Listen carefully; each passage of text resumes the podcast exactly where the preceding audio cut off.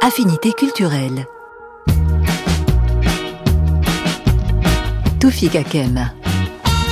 Les booktubeuses et les booktubeurs, ces jeunes qui partagent leur coup de cœur littéraire en vidéo sur les réseaux sociaux, sont-ils ou peuvent-ils être aujourd'hui aussi influents que l'a été, par exemple, Bernard Pivot à l'ère de la télévision? Affinité culturelle. Bonjour à toutes et à tous pour répondre à cette question, deux invités. Tout d'abord, la booktubeuse populaire Audrey Tribault, plus connue sous le nom de marque Le Souffle des mots. Bonjour.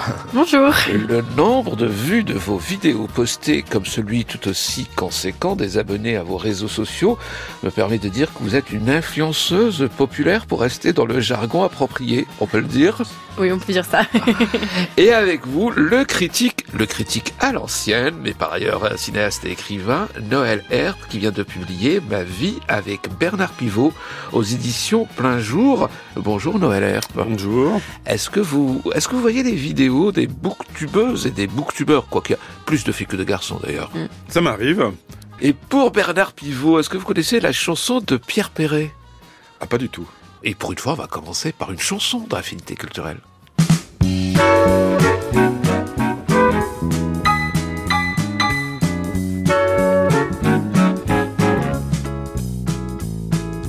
J'ai eu envie de faire en m'amusant une petite chanson à propos d'un monsieur qui vient souvent dans notre maison. Il s'agit pas du facteur du plombier, d'un représentant casse-pied. Il rend intelligent même les plus sots, c'est Bernard Pivot. Un homme illustre disait des Français, ce sont tous des veaux. On a depuis fait de nombreux essais pour changer de peau. Mais c'est pas avec le loto Dallas que nos cellules se décrassent. Un homme est venu rehausser le niveau, c'est Bernard Pivot. Bernard Pivot qui a compté donc pour vous, Noël Herp, suffisamment pour lui consacrer un livre qui vient de paraître aux éditions Plein Jour, Ma vie avec Bernard Pivot.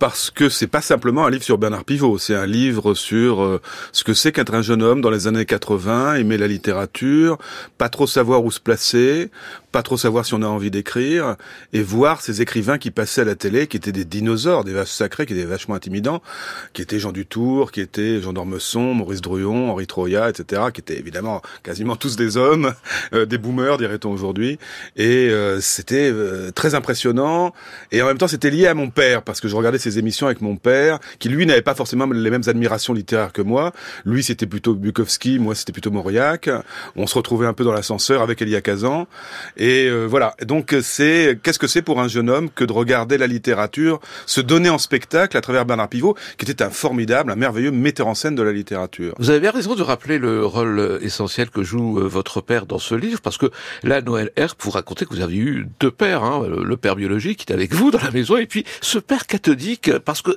c'était pour vous un repère, Bernard Pivot. Euh, oui, euh, au sens lacanien, le repère, oui, c'est ça. C'est-à-dire que c'était une sorte de double de, de, de mon père qui, qui, au fond, rendait la littérature familière et familiale. Euh, alors il y avait eu avant d'autres émissions suivies en famille, je pense notamment au théâtre ce soir. Hein, je fais un parallèle avec au théâtre ce soir qui peut paraître trivial ou un peu ringard aujourd'hui, mais il y avait il y avait de ça quand même. Hein, C'est-à-dire c'était euh, au théâtre ce soir c'était la grande famille du théâtre euh, sous une forme un peu conventionnelle. Apostrophe c'était la grande famille de la littérature, une famille déchirée, une famille divisée parce que Pivot aimait bien les engueulades, mais ça ça ressemblait un peu à ma famille parce qu'on s'engueulait beaucoup chez moi comme dans toutes les familles. Et en même temps il rendait la littérature proche.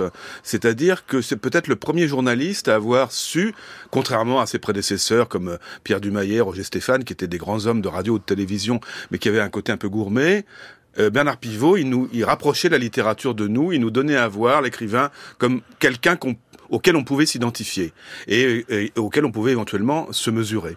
Et ça, c'est très précieux. Je pense qu'il a joué un rôle historique et qu'il a, il a peut-être permis la littérature à laquelle on assiste aujourd'hui, celle de l'autofiction, celle de la, cette espèce de liberté de raconter sa vie qu'on n'avait peut-être pas forcément à l'époque. Je dois avouer à ma grande honte que j'ai pas souvent lu les livres dont il était question apostrophe. Mon père, à la limite, les lisait davantage que moi.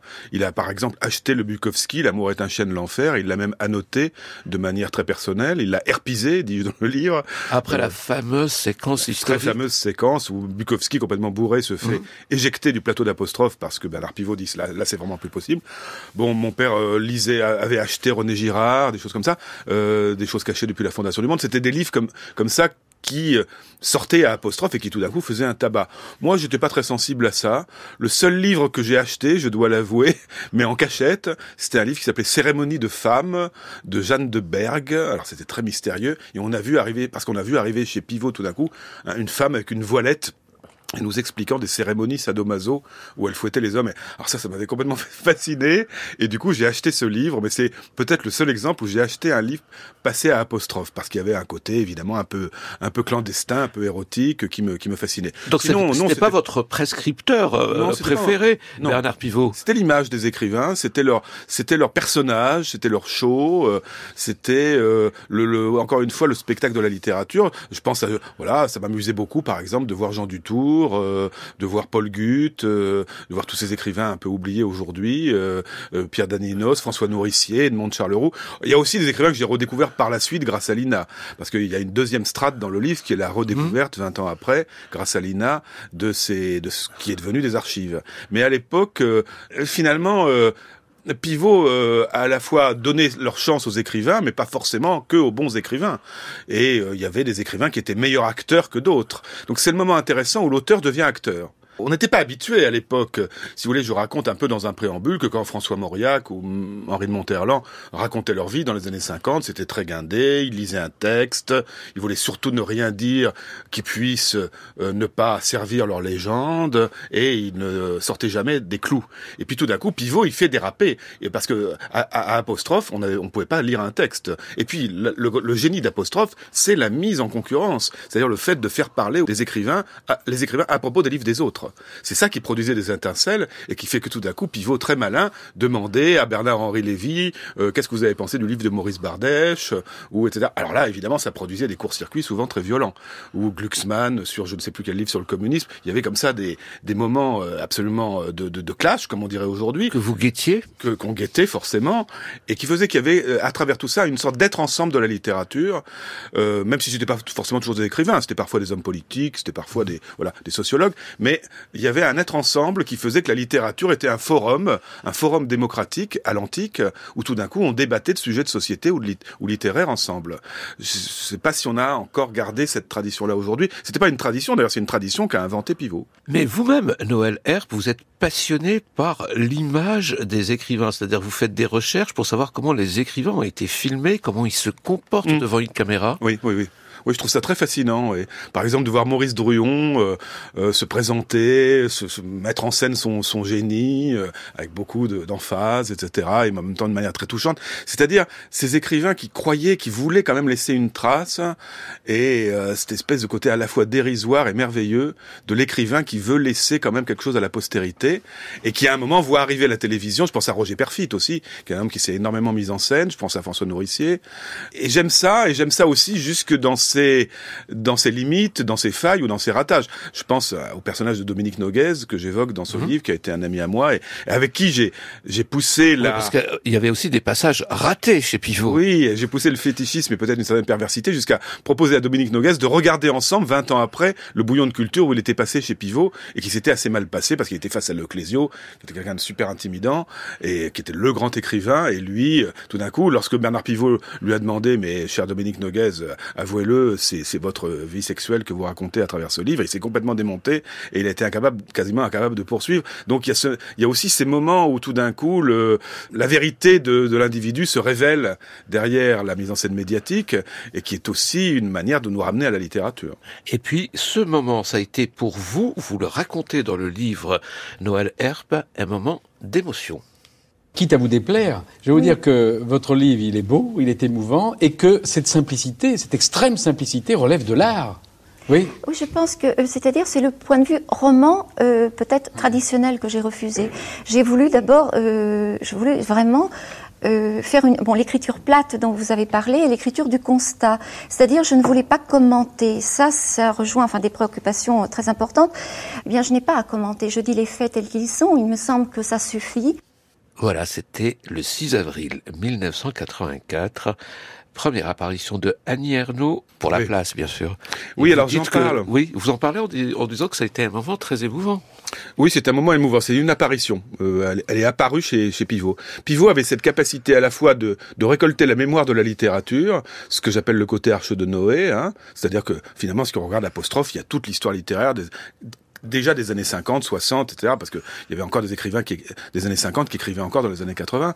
Et puis en même temps, il, il voit venir les signes du monde qui vient, euh, l'évolution des mœurs, euh, la, la place des femmes, etc. Et, il, euh, et il, il accueille ça avec énormément de générosité, d'intelligence, puis de finesse. Puis c'est quand même un animal médiatique euh, génial.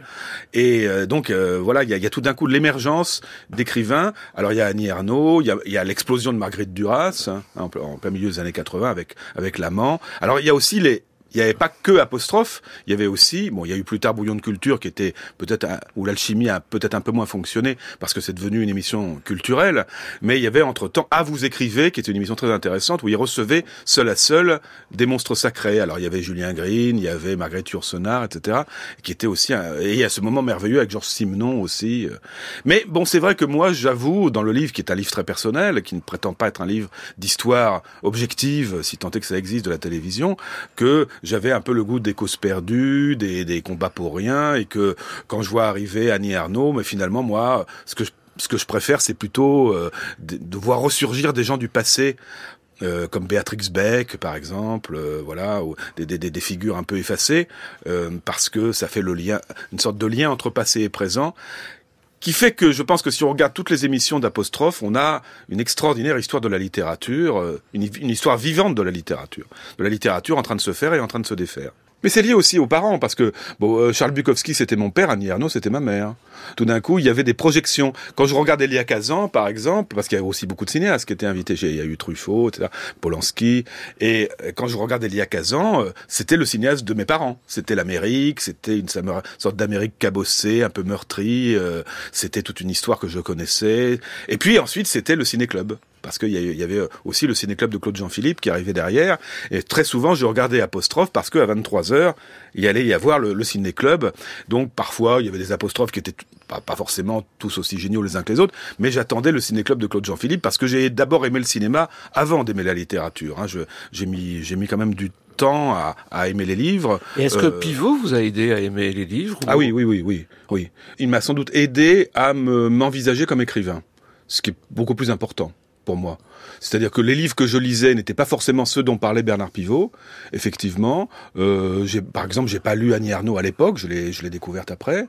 Je, je, je cherchais chez lui finalement des, des traces d'un univers littéraire un peu disparu, Mauriac, Monterland, tout ça, Julien Green, qui étaient des auteurs de l'ancienne génération, qui n'intéressaient pas forcément mes parents, mais j'ai un peu sauté une génération pour aller chercher ces écrivains-là. Donc je, je cherchais un peu comme ça des sortes de traces géologiques de l'histoire littéraire, à laquelle je crois Pivot était très sensible parce que il avait débuté dans le Figaro de Pierre Brisson, il connaissait très bien son histoire littéraire et il savait établir des connexions. C'est un historien Pivot à la base. C'est vraiment quelqu'un qui sait très bien où, quelqu'un se place dans l'histoire et dans la géographie littéraire. Mais euh, non, je dois avouer que je suis pas, je suis jamais sorti d'un apostrophe en me disant ah je vais lire. À part euh, bon ce que j'ai dit, Cérémonie de femme euh, de Jeanne de Berg. Je me suis jamais dit ah mon Dieu j'ai j'ai une révélation, je vais lire ce livre. C'était pas ça. C'était plutôt des, des effets d'identification et, euh, et des effets de désir d'écrire. Et ça me semble finalement beaucoup, beaucoup plus important. De toute façon, moi, je suis quelqu'un qui lit plutôt des auteurs du passé. Hein. euh, Ça n'a pas changé. À Comment il vous a donné le, le désir d'écrire euh, En désacralisant. les écrivains? En désacralisant.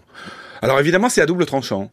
Parce que c'était c'était super qu'ils fassent ça à l'époque pour des gens de ma génération, parce que enfin on sortait du côté solennel de euh, François Mauriac vous parle, Jean Amrouche, euh, Robert Mallet, etc. Bon, euh, il y avait déjà eu des, des grands entretiens, mais il y avait toujours ce côté un peu sacralisant. Et puis, Pivot, il désacralisait la littérature. Bon. Mais ensuite, euh, peut-être qu'on est allé un peu trop loin en sens inverse, et qu'aujourd'hui, on a tendance à un peu trop chercher le, ce que, ce que Malraux appelait le tas de petits secrets de l'écrivain derrière son œuvre, ce qui est malgré tout pas le plus intéressant. Ce qui est quand même intéressant, on est tous d'accord ici, je crois, c'est l'œuvre. Et, euh, bon, on est peut-être, le, le balancier est peut-être allé un peu trop loin dans l'autre sens aujourd'hui. Vous dites Pivot avait été le dernier à mettre en scène la société des écrivains comme un tout. Mm. Oui, il y a ce côté famille, il y a ce côté famille, oui. C'est-à-dire que François Nourricier, il avait son rond de serviette, Edmond Charleroux, euh, voilà, c'était des écrivains qui revenaient régulièrement tous les ans, ils avaient leurs livres, et euh, et puis il y avait des préséances, il y avait des droits d'aînesse, il y avait des hiérarchies, il y, avait euh, cet univers germano-pratin qui n'existe plus vraiment aujourd'hui, où les écrivains avaient des positions, il y avait l'académie, il y avait etc. Bon. Et, puis en plus être reçu chez Pivot, c'était un événement. Hein, je veux dire, euh, faut rappeler ce que c'était. Enfin, l'attaché de presse était en émoi, toute la maison Gallimard ou toute la maison Stock était là derrière à, soutenir son auteur. Il fallait surtout pas se, voilà rater les, cette espèce d'examen de passage qui était presque plus important que la réception à l'Académie française. Il y avait un rituel, disons. Aujourd'hui, est-ce qu'on peut dire qu'il a été influenceur euh, ah oui, oui. Bernard Pivot. Ah bah oui, oui, oui. Je pense que euh, le succès de livres comme ceux de de, de Pierre-Jacques Elias, de de de, de Yankelevitch, euh, de je parlais tout à l'heure de René Girard. Euh, bien sûr, il y a des livres. Enfin, il y a, je pense que il y a énormément de livres que, que Pivot a lancés d'une manière, et y compris des livres de, de vétérans qui tout d'un coup euh, a, revenaient en pleine lumière ou arrivaient en pleine lumière grâce à lui. C'est un, un extraordinaire éclaireur de d'écrivains. Audrey Triblot, vous qui êtes une influenceuse, Bernard Pivot, c'est un lointain souvenir qui vous rappellerait plutôt les parents euh, ou les grands-parents? Oui, je pense vraiment. Au final, j'ai pas regardé moi euh, apostrophe, euh, j'ai pas connu tout ça, mais parce que je suis aussi plus jeune et que c'était pas. Avez 25 ans. Oui, 25 ans. Donc euh, c'était pas diffusé quand j'avais l'âge de regarder la télé, on va dire. Enfin, moins. mais tout est disponible aujourd'hui sur le bien net. Sûr. Vous, vous, le savez très bien. Bien sûr. Mais je suis plus une lectrice que quelqu'un qui regarde beaucoup les vidéos. D'ailleurs, c'est très contradictoire, mais je regarde assez peu de vidéos sur YouTube, même si j'en fais moi-même. C'est étrange. mais vous venez d'entendre Noël Herp qui disait que Bernard Pivot aidait les écrivains à se dévoiler, à, parler, à, à, rappeler qu'ils étaient euh, des humains. vous, vous ne le faites pas. Parce que vous, votre approche, elle est euh, strictement consacrée autour des livres et de votre subjectivité. Euh, complètement. Après, c'est un peu différent puisque je trouvais ça très intéressant tout ce qu'on a pu dire sur justement le côté sacré des auteurs. Euh, et c'est vrai que euh, désacraliser tout ça, à notre époque, c'est complètement le cas puisque maintenant les auteurs et les autrices sont très accessibles euh, par les réseaux sociaux aussi en fait. Hein. Il y a même des auteurs et des autrices qui sont aussi influenceurs et influenceuses littéraires finalement puisque ils sont suivis et ils se permettent aussi de donner des conseils. donc c'est vrai que je pense que les réseaux sociaux ont un petit peu changé toutes les habitudes autour de, de tout ça. Euh, et pour ma part, en effet, ça va totalement être des avis subjectifs sur les livres que je lis. Euh, justement, je pense que le terme influenceur, influenceuse, il est intéressant à mettre en comparaison avec le terme de critique parce que beaucoup de gens nous disent euh, c'est des, critiques littéraires de demain. Mais en fait, non, parce qu'on n'est pas des critiques littéraires. En tout cas, je ne me considère pas comme une critique littéraire. Euh, je me considère vraiment comme, euh, bah, du coup, une influenceuse littéraire, euh, une lectrice qui donne son avis sur euh, des livres de manière, en effet, subjective, puisque ça va faire appel à, à ce que j'ai pu ressentir, à mes émotions, à ce que j'ai pensé de, de tel personnage, de telle intrigue. Mais en fait, c'est complètement subjectif. Après, pour moi, un avis sur un livre est toujours un petit peu subjectif, mais je sais que tout le monde n'est pas d'accord avec ça. Est-ce que vous lisez des critiques littéraires? Non, absolument pas. Et vraiment, je je suis pas du tout. Euh, enfin, je je n'en connais même pas finalement. C'est vraiment pas quelque chose qui m'attire plus que ça, en fait. je connais les émissions euh, littéraires, euh, euh, donc je regarde la Grande Librairie. Je, je, connais, j'ai quand même grandi avec euh, avec Télématin, donc avec la, la critique euh, littéraire de Télématin. Donc je. Qui vous fait rire apparemment. non non, ça me fait rire parce que je me dis j'ai grandi avec ça, mais c'était pas du tout des livres que j'allais lire de toute façon puisque j'avais 10 ans. Donc je veux dire des livres, c'était des livres conseillés pour pour les adultes. Il y a aussi ça parce que c'est vrai qu'on en a pas encore parlé, mais je lis principalement de la littérature young adulte, jeune adulte, euh, donc destiné aux adolescents et aux jeunes adultes. Et encore une fois, c'est aussi une littérature qu'on ne montre pas beaucoup dans le contexte des critiques littéraires. D'où la question que je voulais vous poser, Audrey Tribault. Est-ce que vous vous êtes lancé dans cet exercice parce que justement, vos livres, les livres que vous lisiez à l'époque, quand vous étiez adolescente, quand vous aviez 15 ans, n'avaient pas de place à la télévision, dans les, dans les autres médias? Alors très sincèrement non. Euh, J'aimerais vous dire oui parce que ça serait, je trouve que ça serait classe de répondre oui, mais je me suis pas du tout lancée avec ces intentions-là. Euh, J'avais 15 ans à l'époque, donc j'étais vraiment jeune et je me suis lancée sans aucune, enfin l'idée de base, c'était vraiment, euh, je lis des livres que j'apprécie, en effet, euh, j'ai envie d'en parler avec d'autres personnes, donc je vais créer un blog littéraire, une chaîne YouTube littéraire, mais euh, mes envies étaient purement presque égoïstes, en fait, j'avais envie d'avoir des amis qui lisaient les mêmes choses que moi, puisque autour de moi, en classe, au lycée, mes amis ne lisaient pas, en fait, ou lisaient peu, ou pas forcément ce que j'aimais. Donc vraiment, le but premier, ça a été faire des rencontres, partager autour de ces livres-là, mais c'était pas quand j'étais ado, c'était pas tellement un manque qu'on n'en parle pas dans les médias traditionnels puisque euh, et d'ailleurs c'est de plus en plus le cas mais je sais que moi les jeunes qui me suivent à présent ne regardent très souvent pas la télé n'écoutent pas forcément la radio ne lisent pas de magazines donc en fait eux leur nouveau enfin leur principal média pour se faire conseiller des choses et tout type de choses pas que les livres euh, bah en fait ça va être les réseaux sociaux donc euh, donc c'est vrai que déjà à mon époque, j'étais, je regarde quand même beaucoup la télé par rapport aux jeunes de maintenant, mais euh, mais ça se perdait déjà un petit peu en fait. Donc euh, donc j'avais pas ce en effet, maintenant, en grandissant, je suis triste qu'on voit moins la littérature young adulte euh, partout. Je pense qu'on pourrait la, la, mettre plus en avant. mais quand j'avais 15 ans, je m'en rendais pas forcément compte, je pense. Et qui vous a donné cette envie de lire des, des livres, ce goût de la littérature? Ça, je pense, c'est vraiment mes parents quand j'étais petite. J'ai toujours évolué dans un milieu où quand même tout le monde aimait lire, donc euh, ça aide beaucoup, je pense. Ma mère m'amenait à la bibliothèque tous les mercredis après-midi avec ma sœur, elle nous laissait. Euh, et c'est vrai que je le, dis souvent aux, jeunes qui me suivent, je leur dis mais allez à la bibliothèque, c'est vraiment le, le bonheur la bibliothèque. Tout est, enfin les livres sont disponibles en illimité. On peut on peut d'ailleurs découvrir des nouveaux genres parce que bah le côté justement piocher un petit peu partout permet ça. Et euh, et puis moi vraiment je j'aimais bien m'y perdre en fait à la bibliothèque euh, tous les mercredis après-midi. Euh, ma mère, elle savait qu'elle nous y laissait et qu'elle nous, qu'elle nous y retrouverait le soir sans problème, quoi. Et nous, on s'ennuyait pas, quoi. Alors qu'on restait quatre heures parfois, je pense. Et ce sont les couvertures qui vous attiraient ou Oh, un petit peu de tout. En plus, ce qui est rigolo, c'est que moi, j'aimais déjà lire des romans assez jeunes, on va dire. Mais, euh, mais quand j'allais à la bibliothèque, j'aimais beaucoup lire des BD sur le, mhm. sur le créneau après-midi. Parce que je pense que c'était ce, cette envie de lire quelque chose et de le finir avant de rentrer chez moi, en fait. Donc, j'avais les livres que je lisais sur place, euh, BD, manga, et les romans que j'emmenais chez moi ensuite euh, et que j'avais trois semaines pour lire et pour rendre ensuite. Et comment vous, vous faisiez vos choix? Ouais, les couvertures en premier, je pense. Ça a toujours été finalement le, l'attrait principal. Mais moi, c'est vraiment le, résumé, par contre. Si une couverture est belle, mais que le résumé ne me tente pas du tout, je ne vais pas du tout euh, me lancer.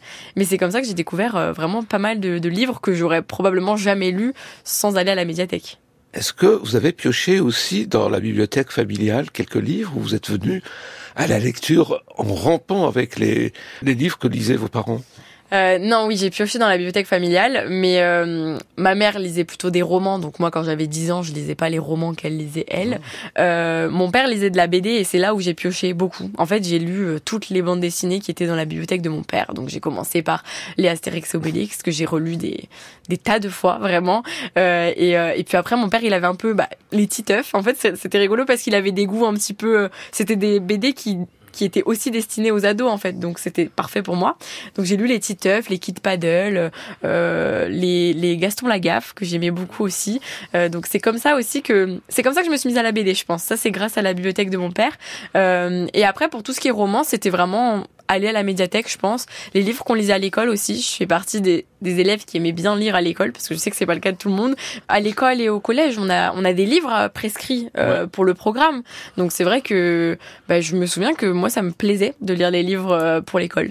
Voilà, mais des livres que que vous défendez aujourd'hui, c'est une littérature plutôt nouvelle. En fait, euh, moi je suis sur les réseaux depuis assez longtemps, depuis dix ans donc, et, et c'est vrai que du coup j'ai mes propres goûts littéraires qui ne sont pas les goûts à la mode sur euh, puisque dans, dans toutes les plateformes qui fonctionnent, il y a YouTube, mais il y a aussi Instagram et TikTok. Et TikTok prend de plus en plus de place dans le paysage euh, des des réseaux sociaux littéraires, on va dire.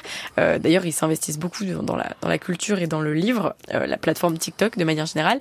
Et, euh, et sur TikTok, ce qui fonctionne, c'est la romance euh, et c'est tout ce qui est fantastique, fantasy, tout ça. Et en fait, c'est pas du tout ce que je lis. Et c'est intéressant de se dire, bah, ça marche beaucoup, mais moi, c'est pas parce que ça marche que je vais forcément en lire. Alors, bien sûr, ça peut me motiver parfois, me donner envie de lire certains livres euh, vers lesquels je me serais jamais tournée, euh, mais ça ne me fait pas drastiquement changer mes goûts littéraires juste pour que ça marche. En Alors, fait. quels sont vos goûts littéraires, euh, Audrey euh, Tribault Moi, je lis beaucoup de romans contemporains, de fiction en fait, mais euh, très ancrés dans le réel. Euh, donc, des romans qui vont aborder des thématiques de, so- de société, de, de notre siècle, de nos années même, parce que des fois, c'est des livres qui se passent vraiment maintenant tout de suite. Et euh, j'aime beaucoup les livres comme ça qui abordent ces thématiques très engagées aussi.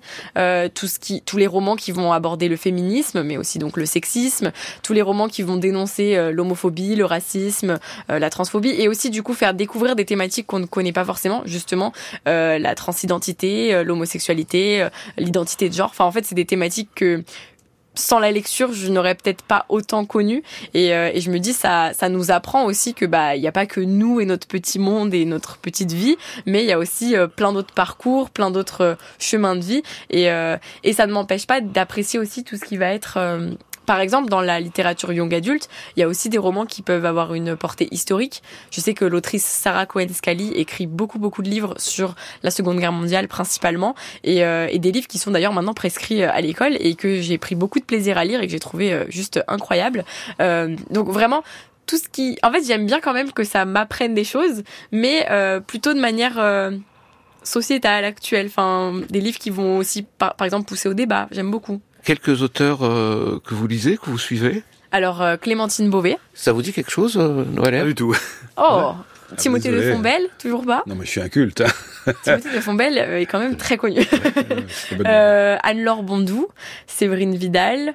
Euh, après, dans les auteurs américains, il y en a aussi. On va avoir Kat Clark, John D. Nelson. Bon, après, on a euh, bien sûr euh, les autrices de Hunger Games, Divergente, Harry Potter. Bon, là, on est sur des des, des séries très très connues euh, où il y a eu des films ensuite. ah, Vous Non, connaissez au moins Oui, c'est pas forcément ma tasse de thé, mais je connais. Oui, c'est que ça existe. oui, oui. Et vous, vous connaissiez les, les auteurs euh, qu'il a cités euh, Quelques-uns et quelques-unes, oui, mais pas toutes et tous, non. Vous connaissez Annie Ernaux, oui. Bah, Annie Ernaux, euh, Ouais. euh, Yourcenar, euh, Duras. ouais. Duras.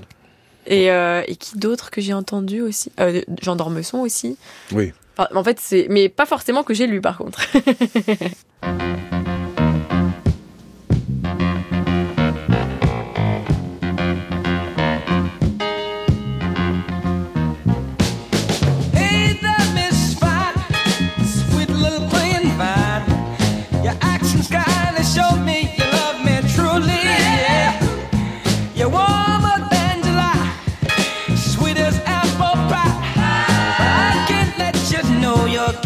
to me.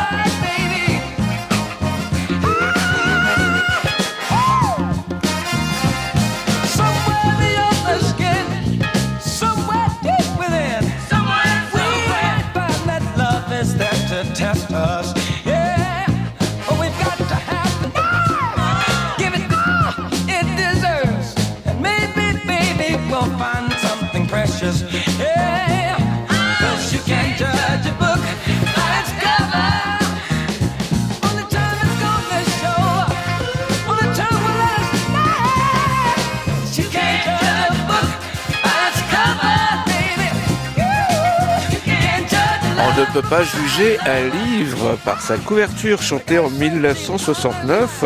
Stevie Wonder. Vous êtes tout à fait d'accord avec lui, n'est-ce pas? Audrey Tribault et euh, Noël Herbe sont mes invités pour parler de, des écrivains. Comment euh, partager sa passion de la littérature ou sa passion d'ailleurs des écrivains, c'est pas tout à fait la même chose, par écran interposé depuis euh, depuis la télévision jusqu'aux réseaux sociaux, jusqu'à TikTok. Euh, Audrey Tribault, est-ce que vous pouvez nous expliquer comment vous procédez pour faire vos vidéos que vous postez et qui sont très suivies? Alors, euh, ça dépend du réseau social, bien sûr, parce que chaque réseau social a ses propres codes.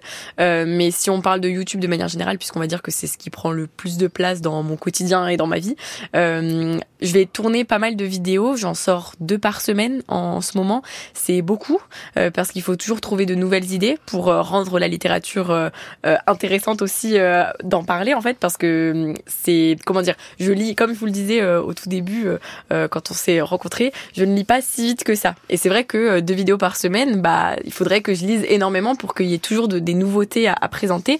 Donc mon but, c'est aussi de faire des vidéos un petit peu plus fun, euh, avec des d'autres, enfin avec des thématiques qui me permettent de parler de livres, mais euh, en ayant autre chose au début. Ce que je fais souvent, typiquement la vidéo qui est sortie hier, c'est une vidéo un mot égale un livre. Et en fait, le but, c'était que ma communauté me, me donne des mots et que moi, j'y associe des livres. Et tout de suite, ça me permet de ressortir de ma bibliothèque des livres dont j'ai pas forcément parlé depuis assez longtemps. Et le but, c'est voilà que ça renouvelle un petit peu le tout parce que euh, il y a des personnes qui me suivent depuis 10 ans et qui voient tout le temps la même chose, mais il y a des personnes qui viennent d'arriver et qui ne sont pas au courant de ces livres que j'ai lus il y a deux ou trois ans. Euh, donc dans ces cas-là, bah, la préparation de la vidéo, c'est vraiment euh, bah, déjà le, le rapport à ma communauté, de leur demander des mots, tout ça, Euh, et ensuite moi de chercher selon les mots qui m'ont été proposés euh, les livres dont je vais parler. Euh, Et vous préparez des textes vous- absolument pas. Avant de vous filmer Non, vous- tout est spontané. Jamais, je ne prépare jamais rien. Euh, toujours. Enfin, sauf si une vidéo est une vidéo plutôt euh, discussion. Enfin, des fois, je vais aborder des thématiques. Par exemple, j'ai fait une vidéo sur la surconsommation des livres euh, récemment, donc le terme de surconsommation associé aux livres, pour parler un petit peu de, de tout ce que ça pouvait euh, euh, vouloir dire, parce que c'est très large. Euh, là, j'ai dû préparer, évidemment, puisque je pouvais pas euh, débarquer et faire une vidéo de 20 ou 30 minutes sans qu'il y ait un, un fil conducteur à, à la vidéo. Euh, mais tout ce qui est euh, avis de livres, je ne prépare jamais. Euh, ce qui fait d'ailleurs, c'est pas forcément bien parce que des fois j'oublie de dire des choses importantes auxquelles j'avais pensé avant, mais pendant que je parle, je n'y pense pas. Et à la fin, pendant que je fais mon montage, je me dis ah mince, j'ai j'ai pas pensé à, à dire ça. C'est vous qui faites tout, c'est-à-dire vous vous filmez, vous faites le montage, vous postez la vidéo. Pendant dix ans, j'ai tout fait, Euh, mais depuis six mois, j'ai ma petite sœur qui monte la moitié de mes vidéos, je dirais, euh, par mois, parce que je n'ai absolument plus le temps de le faire. Je l'embauche, bien sûr, je ne l'exploite pas, mais euh, mais Pourquoi du coup, C'est rémunéré tout ça? Ah oui, oui, je la rémunère, bien sûr. Donc vous, euh, alors comment vous êtes rémunéré? Alors, Ok. comment je suis rémunérée? Euh, Il y a différentes manières, principalement les collaborations avec des maisons d'édition. Donc, euh, alors c'est très large, euh, ça veut tout et rien dire. Les maisons d'édition ne me payent pas en me disant tiens, on te paye, tu lis ce livre et tu dis que tu l'as aimé. C'est absolument pas comme ça que ça se passe parce qu'on pourrait croire sur le coup que c'est un peu ce qui se passe.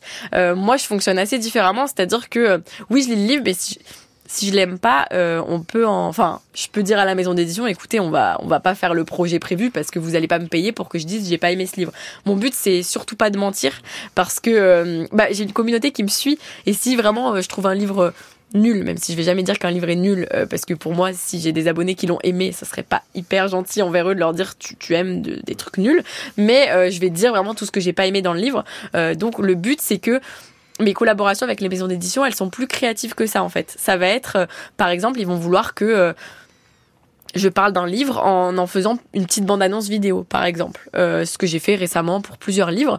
Euh, donc je lis le livre. Concrètement, ils profitent de votre notoriété sur, sur, sur la toile pour présenter un, un livre. Tout à fait. Ils en profitent. Je sais pas si on peut dire profiter. C'est comme de la pub à la télé en fait. Enfin c'est un c'est un échange de bons procédés en fait. Enfin c'est un contrat. hein. Donc euh, du coup euh, euh, on est Mais moi, je, je pensais que le contrat des booktubeuses et des booktubeurs, c'est justement euh, d'être en totale rupture avec les critiques littéraires, le recevoir Oh de, non, pas de, du tout. de, livres de presse, être très libre dans la critique, euh, Ah non, pas non, de compte à, à rendre, non, pas du tout. Loin de là. Ah non, non, non. Toutes les personnes que vous pouvez voir passer sur les réseaux, euh, la plupart reçoivent des services de presse euh, très souvent. Euh, alors. Ils sont payés par les maisons d'édition pour parler? Le service presse, il n'est pas vu comme quelque chose de rémunéré. On, on distingue, on va dire, les services presse des collaborations rémunérées. Du coup, c'est deux choses distinctes. Et il faut savoir que moi, depuis, ça fait dix ans que je suis sur les réseaux, et il y a dix ans, euh, bon, un peu moins du coup, j'ai commencé à recevoir mes premiers services presse. Et en fait, c'est quelque chose qui qui est très courant, qui est très euh, demandé aussi par les par les influenceurs littéraires ou les. En fait, il y a beaucoup de de petits comptes aussi, de personnes qui sont moins suivies, qui sont suivies quand même, qui sont suivies par 5000 personnes, 10 000 personnes, donc c'est déjà beaucoup, hein, il faut euh, faut pas penser que ce n'est rien, mais du coup des comptes qui peuvent pas forcément demander une rémunération parce que finalement il y a beaucoup d'autres personnes qui ont la même communauté, mais qui sont totalement euh, euh, propices à recevoir des services presse et à en parler. Euh, encore une fois, par contre, euh, totale liberté quand même. Enfin, les services presse, ne, aucune maison d'édition ne nous a jamais dit. euh, par contre, on vous envoie le livre, mais vous, l'aimez forcément. Ça reste quand même très libre. Je sais que moi, personnellement, je ne reçois presque plus que des services presse. C'est-à-dire que chez moi, c'est tous les jours la boîte aux lettres, c'est rempli de livres que je n'ai pas forcément demandé. Donc, du coup, je vais forcément me tourner vers des livres que je reçois, mais que j'ai pas toujours demandé. Des fois, je les demande. Et, euh, donc, euh, qui me font envie, mais si j'aime pas, je suis complètement libre de le dire. Et, et comme ça fait des années que je reçois des services presse, il y a beaucoup de livres que j'ai pas aimés. Je ne suis jamais beaucoup allée en librairie pour acheter des livres parce que avant j'étais jeune et du coup je me les faisais offrir. Je n'avais pas d'argent à moi quand j'avais 15 ans. Donc je mettais euh, des listes euh, interminables de livres sur ma liste pour Noël, pour mon anniversaire. Je n'avais que ça. Euh, tout le monde en avait marre de m'acheter des livres. Moi je n'en avais pas marre du tout. Et ensuite une fois que bah je suis à- une fois que j'ai eu trop de livres, plus personne n'a voulu m'offrir de livres. Donc plus personne ne m'offre de livres à présent. Mais du coup je les reçois beaucoup. Par contre comme la librairie c'est un, commerce qui me tient beaucoup à cœur de défendre, de mettre en avant. Euh, je fais des, des formats vidéo justement. J'achète un livre par librairie, ça s'appelle, et euh, je vais en librairie. Je demande au libraire de me conseiller deux trois livres et j'en achète forcément un, euh, celui qui m'a donné le plus envie et j'en fais des vidéos et je l'ai déjà fait à, à Paris, à Montpellier, à Lyon et j'aimerais le faire euh, ailleurs en France pour toujours plus mettre en avant justement les, les librairies parce que euh, bah, c'est quand même un commerce qui peut être moins connu par les, les jeunes en fait. Les jeunes ne ont beaucoup plus l'habitude de internet pour commander des livres ou même d'aller euh, voilà à la Fnac euh, donc dans des, des grandes grandes surfaces euh, spécialisées dans les livres mais mais quand même. Donc c'est vrai que la, la petite librairie indépendante euh, ça me tient à cœur de montrer qu'il y en a plein en France et que c'est particulièrement agréable de s'y promener et de demander aux libraires des conseils personnalisés. Pourquoi ce nom le souffle des mots c'est la question piège. En fait, je sais pas trop. Je pense qu'à 15 ans, je trouvais ça joli, je trouvais ça poétique, je trouvais que ça Vous avez gardé ça. Tout à fait. Je trouvais que ça en disait beaucoup. Enfin, le souffle des mots, c'était un petit peu le. Je trouve que c'est un peu une métaphore, mais le souffle des mots de ce que ça peut nous, nous apporter au quotidien, euh, les livres, tout ça. Mais, euh, mais vraiment, quand je l'ai décidé, c'était, je pense, purement euh, esthétique. Et, euh, et en même temps, je suis très fière d'avoir choisi ce pseudo parce que je le trouve très joli. Et avec le temps, je me dis, euh, ça fait dix ans que je l'ai et, à aucun moment, je ne regrette d'avoir choisi ce, ce nom parce que j'aime beaucoup. Je trouve toujours ça très beau, même dix ans après. Comment vous faites pour vous adapter aux différents supports, que ce soit parce que passer de de YouTube où vous aviez euh, la possibilité de poster une, une vidéo euh, plutôt longue à TikTok, ça a dû vous pousser à faire des choix. euh. C'est pas facile, hein. euh, et il faut savoir que bah justement j'ai 25 ans. Alors c'est jeune, mais sur TikTok c'est presque déjà vieux en fait d'avoir 25 ans, euh, parce que la, la communauté BookTok, euh, donc la communauté de lecteurs et lectrices sur TikTok, euh, la moyenne d'âge c'est quand même plutôt 18-20 ans, et encore il y a beaucoup de personnes qui sont mineures aussi. Euh, donc du coup moi je me sens un peu vieille euh, et un peu à côté parfois des tendances, mais j'essaye quand même de les suivre parce que je trouve ça chouette aussi. Euh, qu'est-ce que vous changez votre manière de parler, vous non, par contre, j'arrive pas à ça. Donc, Alors- euh, je reste quand même un peu la même. mais dans des modules plus courts, si j'ai bien compris. Voilà, dans des modules plus courts, mais je, je parle quand même littérature un peu de la même manière. Par contre, sur TikTok, il y a tout ce qui est trend, un peu fun, un peu drôle, euh, où là, évidemment, je fais pas ça sur YouTube ou sur Instagram. Personnellement, euh, il y a que sur TikTok que je fais ça. C'est-à-dire quoi? C'est un peu compliqué à expliquer euh, comme ça à l'oral. En fait, euh, sur TikTok, il va y avoir des trends, une musique qui marche et que tout le monde reprend en faisant euh, une trend, donc une tendance, une mode. Et par exemple, je sais pas, il y a un son qui va dire je suis trop énervé. Par exemple, il y a un son où la personne dit je suis trop énervé et du coup tout le monde sur la communauté BookTok va reprendre ce son en le mettant en scène. Par exemple, en disant quand je lis un livre et que soudainement il y a un triangle amoureux qui apparaît et hop, on fait le son je suis trop énervé. Bon, euh, J'espère que c'est assez clair euh, dit comme ça. Euh, et donc ça, c'est des trends et donc c'est des choses un peu plus drôles qui ont tendance à ne pas du tout euh, aborder en profondeur le livre ou ce dont il parle, mais juste hum, évoquer une émotion que le livre nous a fait ressentir, que ce soit ponctuellement ou tout le long. Euh, et, et donc c'est ça TikTok. Donc ça, il y a que sur TikTok qu'on fait ça. En tout cas moi. Et enfin, pour terminer, Audrey Tribault, euh, comment vous êtes rémunérée Vous n'avez pas répondu à la Oui, question. tout alors. à fait. Bah, du coup, en fait, je fais des collaborations avec les maisons d'édition euh, et donc ça prend des formes euh, très différentes selon la plateforme, euh, etc. Euh, mais euh, moi, mon but, c'est que ce soit créatif. Donc, par exemple, faire une mini bande-annonce d'un livre sur Instagram ou sur TikTok, parce que là, le format s'y prête. Faire une vidéo dédiée, euh, par exemple, récemment, là, une maison d'édition voulait que je fasse une vidéo où, avec ma maman, on lisait toutes les deux le même livre et on faisait une vidéo lecture croisée. Donc là, euh, typiquement, en fait, quand une maison d'édition me propose quelque chose que je, je ne n'allais pas faire de moi-même, à partir de là, on va établir un contrat en fait et, et faire euh, une collaboration rémunérée. Donc. Voilà. Et c'est tout? Et le nombre de vues, ça vous ramène euh, Oui, si, si, tout à fait, pardon. Oui, sur YouTube, il y a euh, l'argent qui est généré par euh, les nombres de, le nombre de vues, Euh, mais c'est très, euh, bah du coup, dans la communauté de livres, comme on fait pas des millions de vues, c'est pas un revenu stable. Je pourrais pas vivre que des revenus de YouTube, par exemple. Ça va de l'ordre de 300 à 600 euros par mois, donc ce n'est pas suffisant pour vivre. euh, et, euh, et sachant que à, à- à ça, il faut enlever les charges, euh, puisque je suis auto-entrepreneuse, donc il faut enlever un quart de tout ça aussi. Vous ne faites que ça dans, euh, dans Ah oui, oui, c'est mon métier depuis deux ans et demi. Noël Herp, vous auriez fait euh, tout ce que fait aujourd'hui Audrey euh, Tribault. Pourquoi si, pas Si vous aviez euh, 25 ans aujourd'hui. Même aujourd'hui, je suis, je suis- je suis suffisamment, euh, comment dire, je- j'aime trop me montrer pour ne pas, pour écarter ce genre d'hypothèse. Mais euh, ce qui m'intéresse, c'est que finalement, avec, avec Pivot, on avait la mise en scène de l'auteur, et là, on a un peu la mise en scène du lecteur. Ouais. C'est le lecteur qui met en scène son ressenti, son affect. C'est très intéressant. Pierre Dumaillet avait fait ça. Pierre Dumaillet avait fait ça, il avait fait une émission, je sais plus comment ça s'appelait, où il demandait à des gens, euh, voilà, des lecteurs lambda, de lire Madame Bovary ou de lire euh, l'éducation sentimentale. Et il venait les voir, donc euh, et les, gens, euh, voilà, qui n'étaient pas des, des gens célèbres, parlaient de leur rapport à la littérature. Donc vous, déclinez ça d'une manière euh, vraiment très intéressante, c'est-à-dire euh, comment le, le lecteur s'approprie l'œuvre finalement et devient le personnage presque principal de l'opération littéraire. Donc c'est encore une, une évolution nouvelle, euh, enfin qu'on n'aurait pas du, du tout pu imaginer à l'époque de Pivot. Pivot était un, un intercesseur, mais là tout d'un coup c'est en quelque sorte Pivot qui devient le personnage principal.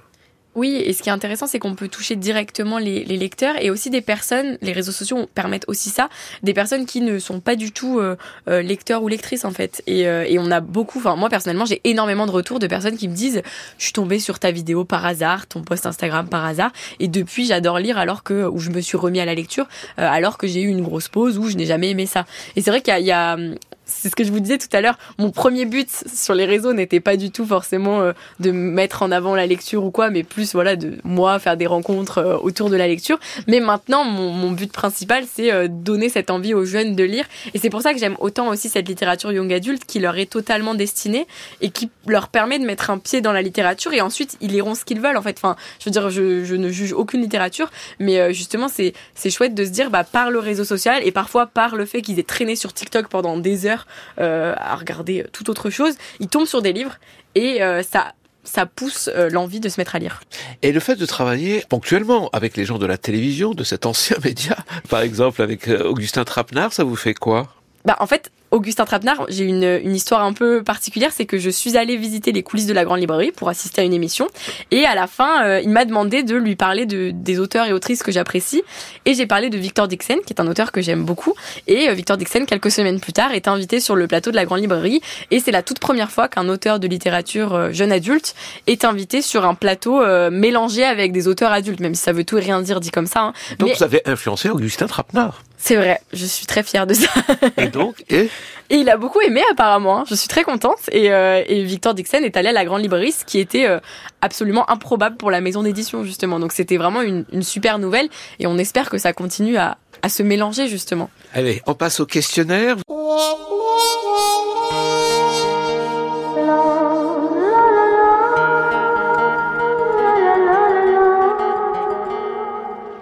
Mes cinq bonnes adaptations littéraires au cinéma. Généralement, on dit que les adaptations de, de livres au cinéma, ce sont des trahisons, que c'est très rare d'arriver à rendre l'univers d'un roman dans un film, sauf quelques exceptions, diriez-vous? Oh non, il y a beaucoup de chefs-d'œuvre qui sont tirés de, de, de livres, mais il vaut mieux adapter un mauvais livre.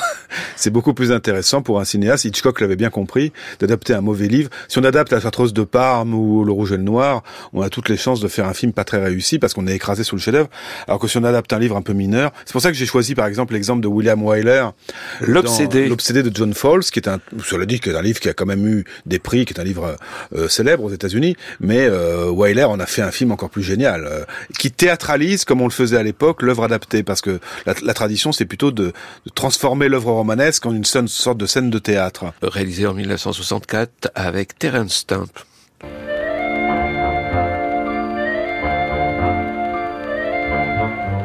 From desire to obsession. From dream to nightmare. How long are you going to keep me here? I don't know. It depends.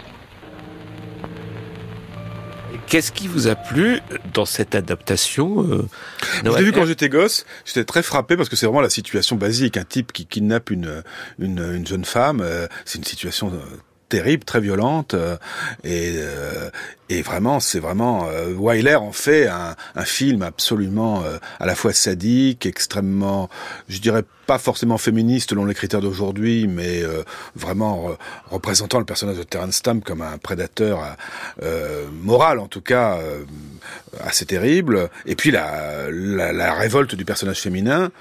Et euh, ce qui m'a fasciné après coup, c'est de lire le livre de John Fowles, qui est très différent dans sa construction.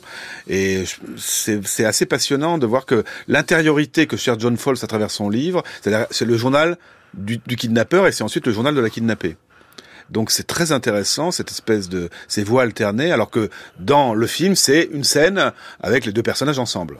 Donc euh, qu'est-ce que peut le cinéma à cette époque? Aujourd'hui on adapterait peut-être ça différemment en essayant quand même de faire valoir une voix intérieure davantage. Mais à l'époque, il y avait cette manière de passer par le prisme du théâtre, c'est-à-dire de, de scènes très fortes, pour arriver à, tr- à transcrire l'intériorité romanesque. Alors c'est pour ça ensuite que j'ai donné d'autres exemples, Le Feu Follet par exemple de Louis Malle, qui est un film plus intérieur. Quel est le héros de cette histoire? Alain le roi ici présent. Fanny, vous vous souvenez d'Alain, du célèbre Alain? Voilà donc le fabuleux, le légendaire, l'irrésistible Alain Leroy. Faut rattraper le temps perdu. Mais Une fois sorti d'ici, vous allez pouvoir. Si je pars d'ici, je m'en mettrai à boire. Tôt ou tard. Le faux follet de Louis Malle, adapté du roman de Pierre Drieux La Rochelle, et sorti en 1963. C'est un film à la première personne. Ça, c'est très nouveau dans le cinéma, parce que au fond, il y avait comme la tradition que je viens de décrire avec William Wyler, une tendance à, à voir les personnages un peu sur une scène de théâtre. Et là, tout d'un coup, euh, Louis Malle s'approprie le, le jeu romanesque, le jeu du, ro- le jeu du roman, Et là le jeu de l'autobiographie aussi. Vous, vous partez du, du film avant de découvrir euh, le roman, euh, Noël Herp. Oui, euh, c'est souvent le cas. C'est pas toujours le cas, mais c'est souvent le cas. Euh, oui, parce que je l'ai dit, hein, le cinéma pour moi précède la littérature. J'ai aimé le cinéma avant d'aimer la littérature. Donc, euh, le- dans la plupart des cas, j'ai lu le livre après avoir vu le film. Et Le Feu Follet, qui est un livre magnifique, qui est l'histoire d'un homme qui alcoolique, qui va vers le suicide. J'ai d'abord été bouleversé, comme beaucoup de gens, je crois, par le film de Louis Malle, qui est un des films les plus bouleversants qui soit. Je pense que Louis Malle n'aurait peut-être pas pu faire ce film s'il n'y avait pas eu avant des gens comme Bresson, comme Melville, qui ont montré la voie en disant on peut faire du cinéma autrement et on peut adapter la littérature autrement. C'est-à-dire pas forcément en donnant un côté grand spectacle, mais en donnant à voir euh, le geste, à la fois le geste de l'écrivain et euh, l'intériorité euh, du narrateur. Et on continue les bonnes adaptations littéraires au cinéma selon Noël Herp et on arrive à un troisième exemple très intéressant puisqu'il réunit tout à la fois un de vos metteurs en scène de prédilection et votre meilleur écrivain, c'est-à-dire François Mauriac et Georges Franju. Oui, alors là, pour le coup, c'est L'écrivain un- adoré et le réalisateur Ouais. admiré. Oui, j'adore Franju, qui est un grand cinéaste fantastique, surréaliste, très inspiré par Buñuel, et qui, bizarrement, alors qu'il était athée, anticlérical, a été vers l'univers de Mauriac. Il adapte Thérèse Esquerou, avec d'ailleurs la collaboration de François Mauriac et de son fils Claude, dont je parle longuement dans mon livre. Euh, et il, euh, alors il débarrasse ça un peu du côté catho et tout ça, qui l'intéressait pas beaucoup, et il donne une sorte de Thérèse Esquerou un peu païenne, un peu panique, avec ce rapport à la nature, les fameux pins d'Argelouse, euh, où elle s'enferme avec le vent dans les pins, etc. Après son Emmanuel- crime. bien sûr, Emmanuel Riva. Magnifique Emmanuel Riva, magnifique livre sur un portrait de femme, un des, un des, un des grands chefs-d'œuvre de la littérature française du XXe siècle, à mon avis, et euh, un film très beau, euh, euh, un peu froid peut-être, mais une adaptation littéraire à l'ancienne, mais en même temps avec cette voix romanesque dont je vous parlais, qui en fait aussi un grand film moderne. Et là aussi, vous avez commencé par le, le film? Parce que Mauriac, c'est un auteur que vous avez lu très jeune, non, euh, Noël Herp Non, mais euh, très jeune, c'est très relatif, hein, puisque euh, Audrey disait tout à l'heure que 25 ans, c'était aujourd'hui euh, déjà, on était déjà un ancêtre. Moi, j'ai commencé à lire des romans à 20 ans. C'est pas si tôt, en fait. À l'époque, mes parents s'arrachaient les cheveux parce que je ne lisais que des pièces de théâtre et, où je voyais des films. Et j'ai commencé à lire des romans à 20 ans. Et c'est vrai que Mauriac, par son humanité, par sa, par sa liberté d'écriture aussi, euh, par la brièveté de ses livres qui sont à la fois faciles à lire, très fiévreux, et puis sont des livres de l'adolescence, m'a, m'a, m'a amené vers la littérature. Je, je, je, dirais jamais assez ma reconnaissance envers Mauriac. Allez, on termine euh, par un film d'Éric Romer et un autre de Manuel de Oliveira.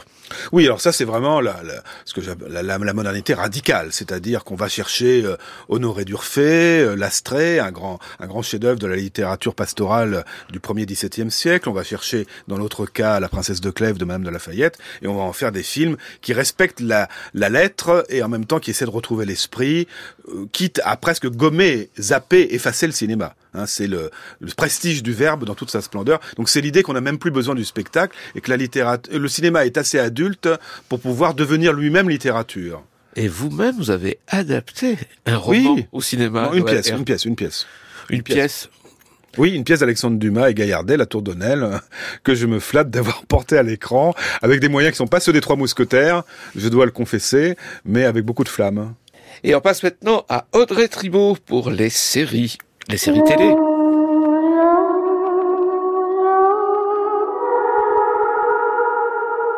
Je vais vous parler de mes cinq séries préférées. Et on commence par Qui es-tu, Alaska? Teenagers think they're invincible.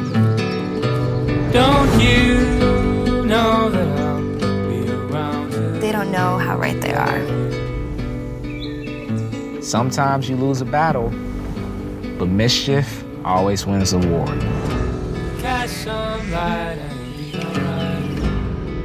I'm not going to be one of those people who sits around talking about what they're going to do.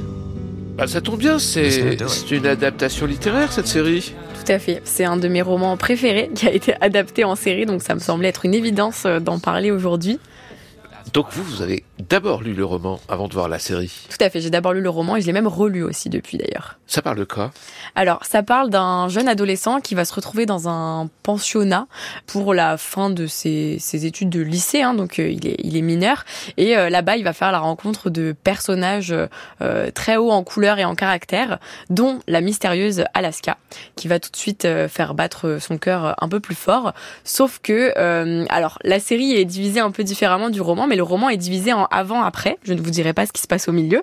Euh, et dans la série, évidemment, l'adaptation euh, fait que c'est fait différemment. Mais du coup, on est vraiment sur euh, une série et un roman qui aborde les, la psychologie des adolescents, en fait, à cet âge où euh, parfois les pensées partent dans tous les sens, où il peut y avoir beaucoup de, questionnements sur, la vie, la mort, etc. Et, et, en fait, John Green est un auteur qui aime beaucoup parler philosophiquement un peu de, de, grâce à ses personnages dans ses livres. Et j'ai trouvé que la série le retranscrivait euh, très bien à l'écran. Donc j'ai vraiment beaucoup aimé j'ai beaucoup pleuré aussi Black Mirror. Ah, ça je connais. Moi aussi. Ouais, enfin. Ouf. Black Mirror, bah, Ah. si je devais faire un top, ce serait la première de ce top parce que Black Mirror, c'est vraiment une série que j'ai- que j'aime énormément. Euh, j'aime beaucoup les séries qui nous poussent à une réflexion un petit peu extrême sur notre monde et notre société, euh, qui parfois nous dérange beaucoup aussi. Euh, c'est pas une série qui se suit, donc euh, pour la présenter, je dirais qu'en fait chaque épisode va un peu euh, prendre une thématique euh, sociétale et parfois la, la pousser un peu à son extrême. Par exemple, on va avoir un épisode où les réseaux sociaux contrôlent entièrement nos vies. On a des systèmes de notation pour savoir nos droits, nos devoirs. Euh, Il y a des épisodes qui sont plus euh, un peu euh, pas fantastiques, mais un petit peu plus dans, dans la science-fiction. Et euh, j'aime beaucoup, beaucoup les séries comme ça qui, euh, qui quand on termine l'épisode, nous laissent un petit peu... euh, Enfin, on est choqué quoi devant l'écran et on y pense longtemps et parfois on fait des cauchemars aussi. Et puis enfin, une série beaucoup plus légère. Réponds-moi direct. Est-ce que je peux t'appeler n'importe quel jour de la semaine à 4h du matin Oui. Tu peux commencer tout de suite Donc chaque agent a en moyenne 80 comédiens. On les aide à trouver des rôles, on négocie leurs contrats. On en est où de Cécile de France pour le Tarantino Noémie, passez-moi le contrat de Guillaume Canet, s'il vous plaît. Voilà, tout de suite. On les accompagne dans la gestion de leur carrière. En échange, on prend 10% de la rémunération. Bon, bien sûr, on a tout de suite deviné la série 10%. Oui, bah, j'avais envie de mettre une série française dans cette sélection. Je me suis rendu compte que je regardais beaucoup, beaucoup de séries euh, pas françaises. Et, euh, et 10% pour moi, c'est vraiment une réussite euh, incroyable. Euh, encore une fois, c'est, enfin, on est sur une série, bon, bah, j'imagine que presque tout le monde connaît, mais euh, qui parle. Même les vieux, dit-elle, regardant, même, Même nous. c'est pas vrai, je n'ai pas dit ça. Mais c'est une série qui est intergénérationnelle et j'aime beaucoup les, les séries comme ça. Et, euh, et surtout, bah, qui, qui parle d'un monde que moi je connais pas tellement, en fait, le monde des agents euh, d'acteurs, euh, des, des métiers un peu de, bah, de la télé, du cinéma. Et, euh, et j'aime beaucoup les séries comme ça bah, qui nous montrent encore une fois un, monde qu'on ne connaît pas forcément dans mon cas, euh, mais qui, où, il y a aussi énormément d'humour. Et là, dans, dans le cas de cette série, les épisodes se suivent, donc il y a vraiment une trame que j'aime beaucoup, qui encore une fois plein de thématiques euh, importantes et actuelles sont abordées euh, à travers la série. Donc euh, moi je la recommande beaucoup. Justement quand j'ai des amis qui l'ont pas encore vue je les tanne parce que je suis en mode mais tu vas voir. Enfin je pense que des fois à 25 ans on a pas mal de préjugés parfois sur les séries françaises et je trouve ça dommage parce que 10% clairement j'ai rien à lui reprocher. Sex Education. Là, on n'est pas sur une série française. Euh, là, je trouve que c'est une série absolument parfaite pour euh, les adolescents, les jeunes adultes. Euh, une série très drôle aussi, qui aborde la sexualité euh, de manière très décomplexée en fait. Euh, alors, la trame principale est assez drôle puisqu'on est sur, on suit un personnage principal qui s'appelle Otis et sa mère, elle est euh, sexologue. Donc, donc dès le début, lui, il, a, il a grandi dans un univers, dans un monde où on lui parle beaucoup de sexualité, mais il se rend compte qu'à l'école, c'est pas trop le cas. Sauf qu'elle va être embauchée par l'école pour parler sexualité avec les élèves. Lui, ça le met un petit peu dans, tous ses états puisque c'est sa mère, c'est un petit peu délicat euh, comme situation. Euh, et à travers bah, cette intrigue principale, on va rencontrer plein de personnages qui euh, qui vont demander de l'aide à Otis plutôt qu'à sa mère. Et Otis, il va créer un- une sorte de business où il devient sexologue, apprenti sexologue pour les élèves du lycée. Et à travers cette série, bah, on aborde plein plein de questions de, sur la sexualité que les ados peuvent se poser. Toutes Et, les euh, sexualités, toutes les identités Tout sexuelles. à fait, Mhm. exactement. Et puis enfin, votre euh, liste se termine avec Stranger Things. Euh, bah, Stranger Things, on est. bah, On connaît aussi. non, non. Ah, Oh bah, euh, Mea culpa. bah, expliquez euh, de quoi il s'agit à Noël Herp. Très bonne série euh, sur. euh, alors c'est dur à expliquer, je me rends compte parce que avec toutes les saisons qui sont sorties, il y a plein de choses qui s'y passent. Euh, on est sur une série où il y a une une sorte de, de monde parallèle dans lequel euh, des monstres évoluent et peuvent potentiellement entrer dans le monde réel en fait. Et, euh, et en fait, ça va se caractériser par le personnage de Eleven, qui est un personnage qui arrive dans dans une petite ville euh, et qui va euh, qui qui va vivre un petit peu des phénomènes étranges. On sent qu'elle a à l'intérieur d'elle, elle a potentiellement des, des pouvoirs. Euh, et c'est vrai que c'est c'est une série où qui est qui peut être vue dès le plus jeune âge, c'est ça qui est chouette, mais qui fait quand même pas mal peur. Enfin, je sais qu'il y a des jeunes qui peuvent avoir peur parce que il y a des monstres, c'est assez sombre, il y a des il y a des crimes qui se passent, il y a des personnes qui qui meurent, mais euh, mais en même temps, c'est un univers qui est très bien construit euh, et on est dans une ambiance euh, années 80 si je dis pas de bêtises, ça se trouve je dis des bêtises, hein, euh, qui est hyper agréable tout au long de l'histoire, donc que ce soit dans les décors, dans euh, l'atmosphère. Et d'ailleurs, je pense aussi pour les jeunes qui regardent la série, bah d'avoir justement un monde qui est un peu éloigné du leur quand même, mais euh, tout en se reconnaissant dans les différents personnages puisqu'ils sont assez jeunes, ils ont entre 10 et 15 ans les personnages principaux. Alors, convaincu, Noël Herpe Ah, je, je cours regarder ça. Bon, ben voilà, bonne influenceuse J'avais rien préparé, c'est hyper stressant. J'ai l'impression d'avoir rien dit de bien. Très persuasive. Merci beaucoup, Audrey Tribault, et merci, Noël Herpe. Je rappelle le titre de votre ouvrage qui paraît euh, aux éditions Plein Jour, Ma vie avec Bernard Pivot. Merci. Merci. Merci.